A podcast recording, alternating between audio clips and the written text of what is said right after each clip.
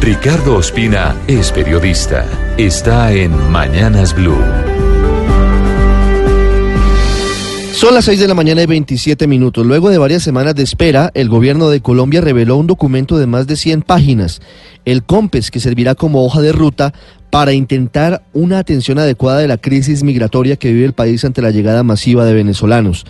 Lo primero que hay que decir es que finalmente Migración Colombia reveló la cifra oficial sobre la base de ingresos al país y de registro ante las autoridades de un millón 32.016 venezolanos que hasta ahora han llegado a territorio nacional huyendo de la dictadura de Nicolás Maduro y de la crisis social, económica y de inseguridad que éste ha originado. Esta cifra es optimista, porque algunos registros indican que ese número podría llegar a 1.800.000 personas, debido al alto subregistro por miedo de los venezolanos acercarse ante autoridades colombianas para normalizar su situación.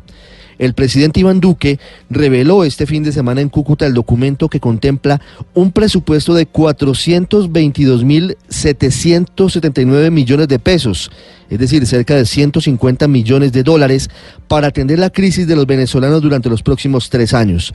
El gobierno priorizará cerca de 70 programas particulares relacionados con primera infancia, salud, educación, vivienda y empleo digno para los venezolanos.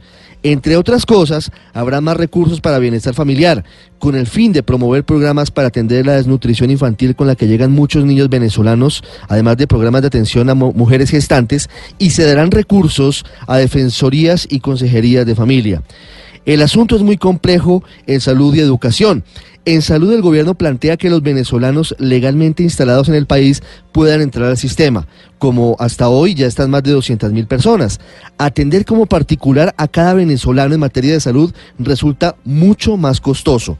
Además, en materia educativa, más de 21 mil niños y jóvenes venezolanos se han matriculado en colegios públicos y privados para el año entrante, pero es crucial que haya una nivelación académica debido a la precaria formación que hoy entrega el sistema educativo venezolano. Hoy el canciller Carlos Holmes Trujillo entregará este COMPES a la Unión Europea en Bruselas para que el viejo continente por fin vea la magnitud de la tragedia humanitaria que vivimos, ya que si la situación se agrava, podríamos recibir en Colombia hasta 4 millones de venezolanos. Para agregar, este fin de semana el gobierno anunció que desde mañana se reanuda la entrega de la tarjeta de movilidad fronteriza, un alivio para los venezolanos porque les permite entrar a Colombia y atravesar el país hacia otras naciones.